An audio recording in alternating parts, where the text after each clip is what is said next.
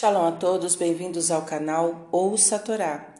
Vamos à sexta aliada para Shava Yerri, que está no livro Bereshit, capítulo 49, versículo 27, e vai até ao capítulo 50, versículo 20. Vamos abrahar? Baruch atah Adonai Eloheinu melech haolam, asher barabanu mikol hamim venatan lanu et toratu. Baruch atah Adonai, noten hatorá. Amém. Benjamim é um lobo que despedaça. Pela manhã devora a presa e à noite divide seus despojos. E assim Jacó abençoou todas as tribos de Israel. E Jacó ordenou a seus filhos que o enterrassem no campo de Marpelá, onde jaziam Abraão e Sara, Isaque e Rebeca, e Léa, sua esposa. E Jacó juntou seus pés na cama e expirou, e foi reunido ao seu povo. E José atirou-se sobre o rosto de seu pai, chorou e o beijou. E José ordenou a seus médicos que embalsamassem seu pai. E passaram os quarenta dias para o embalsamento, e choraram por Jacó durante setenta dias. Passado esse tempo, José foi ao Faraó, dizendo que Jacó o fizera jurar que o enterraria em Canaã, pedindo permissão para cumprir a promessa, dizendo que voltaria em seguida ao Egito.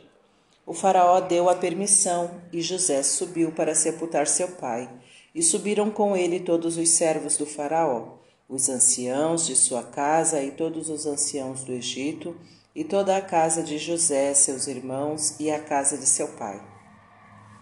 Somente as crianças, as ovelhas e o gado foram deixados em Goshen.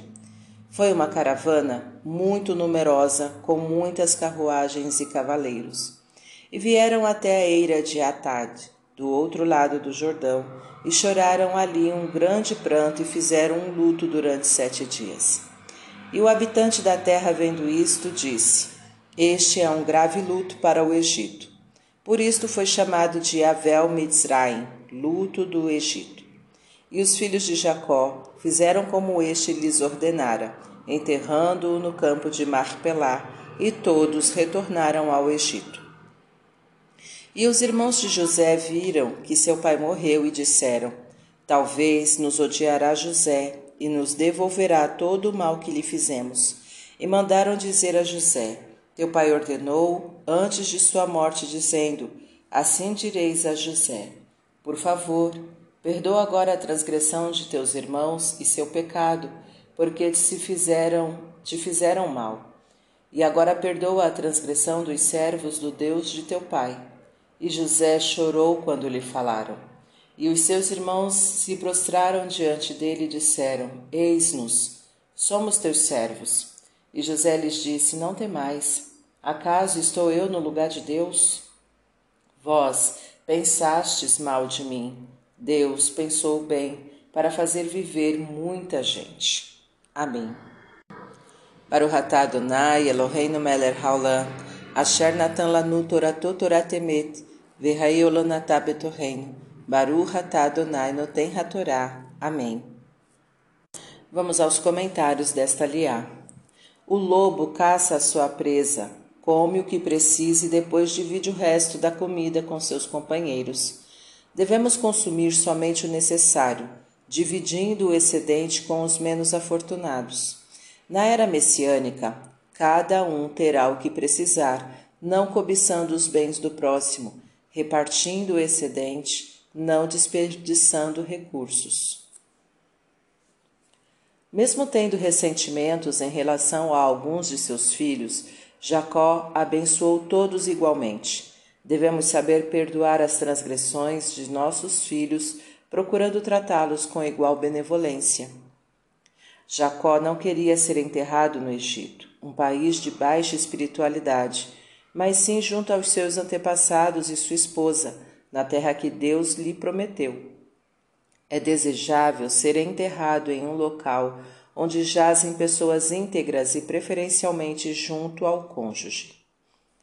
No momento da morte, a alma expira do corpo e vai se recolher junto ao povo do falecido, isto é, junto àqueles que têm o mesmo destino ditado pelos méritos adquiridos durante a vida.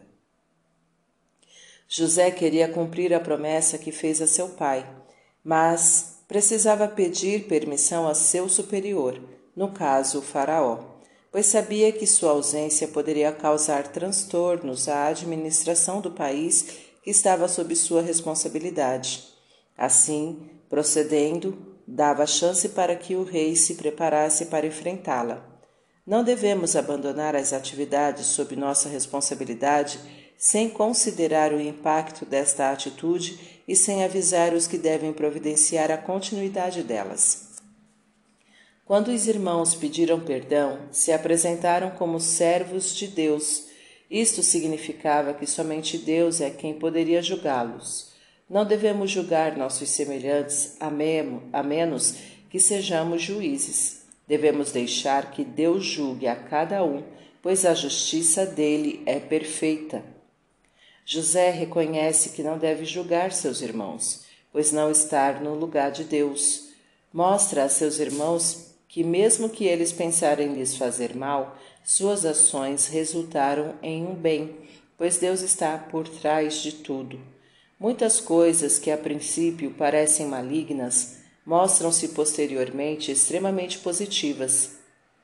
Devemos confiar em Deus, pois tudo o que Ele faz é para o nosso bem. Para refletir, consuma somente o necessário, dividindo o excedente com quem dele necessita.